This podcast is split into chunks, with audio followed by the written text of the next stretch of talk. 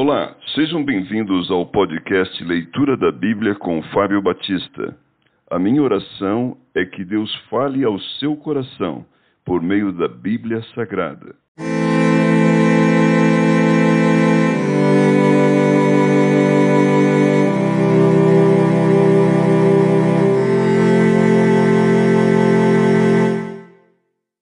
Marcos capítulo 8 A segunda multiplicação de pães e peixes.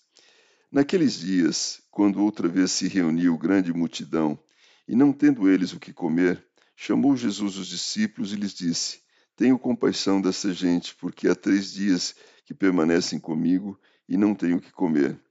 Se eu os despedir para suas casas em jejum, desfalecerão pelo caminho, e alguns deles vieram de longe.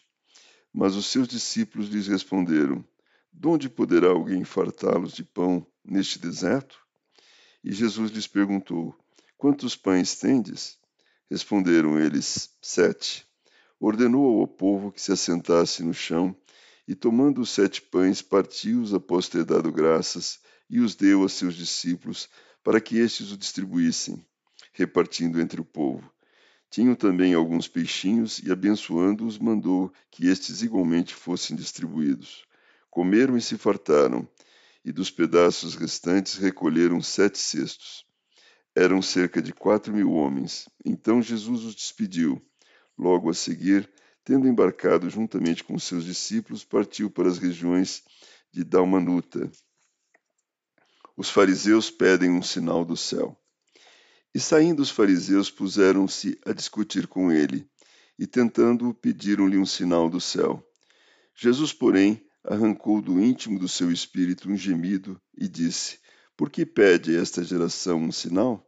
Em verdade vos digo que a esta geração não se lhe dará sinal algum. E deixando-os, tornou a embarcar e foi para o outro lado. O fermento dos fariseus e de Herodes.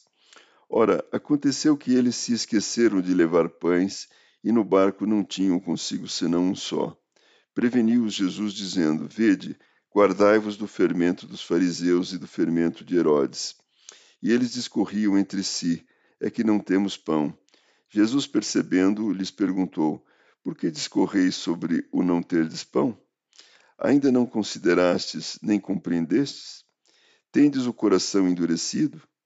Tendo olhos, não vedes? E tendo ouvidos, não ouvis? Não vos lembrais de quando partiu cinco pães para os cinco mil Quantos cestos cheios de pedaços recolhestes? Responderam eles, doze. E de quando partiu sete pães para os quatro mil, quantos cestos cheios de pedaços recolhestes? Responderam, sete. Ao que lhes disse Jesus, não compreendeis ainda? A cura de um cego em Betsaida. Então chegaram a Betsaida e lhe trouxeram um cego, rogando-lhe que o tocasse.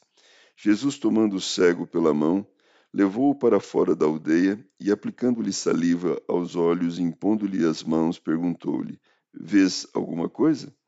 Este, recobrando a vista, respondeu: Vejo os homens, porque como árvores os vejo andando. Então, novamente, lhe pôs as mãos nos olhos e ele passou a ver claramente. Ficou restabelecido e tudo distinguia de modo perfeito. E mandou Jesus embora para casa recomendando-lhe: Não entres na aldeia. A confissão de Pedro. Então Jesus e os seus discípulos partiram para as aldeias de Cesareia de Filipe. E no caminho perguntou-lhes: Quem dizem os homens que sou eu? E responderam: João Batista, outros Elias, mas outros alguns dos profetas. Então lhes perguntou: Mas vós, quem dizeis que eu sou? Respondendo, Pedro lhe disse: Tu és o Cristo. Advertiu-os Jesus de que a ninguém dissesse tal coisa a seu respeito. Jesus prediz a sua morte e ressurreição. Então começou ele a ensinar-lhes que era necessário que o filho do homem sofresse muitas coisas, fosse rejeitado pelos anciãos, pelos principais sacerdotes e pelos escribas, fosse morto e que depois de três dias ressuscitasse. E isto ele expunha claramente. Mas Pedro, chamando-o à parte, começou a reprová-lo.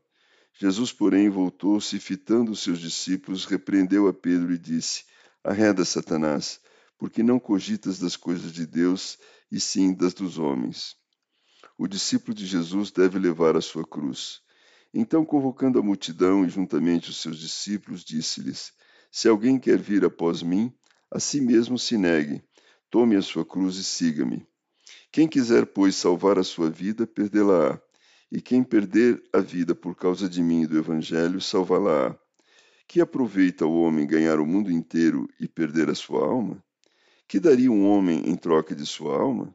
Porque qualquer que nessa geração adúltera e pecadora se envergonhar de mim e das minhas palavras, também o filho do homem se envergonhará dele quando vier na glória de seu Pai com os santos anjos.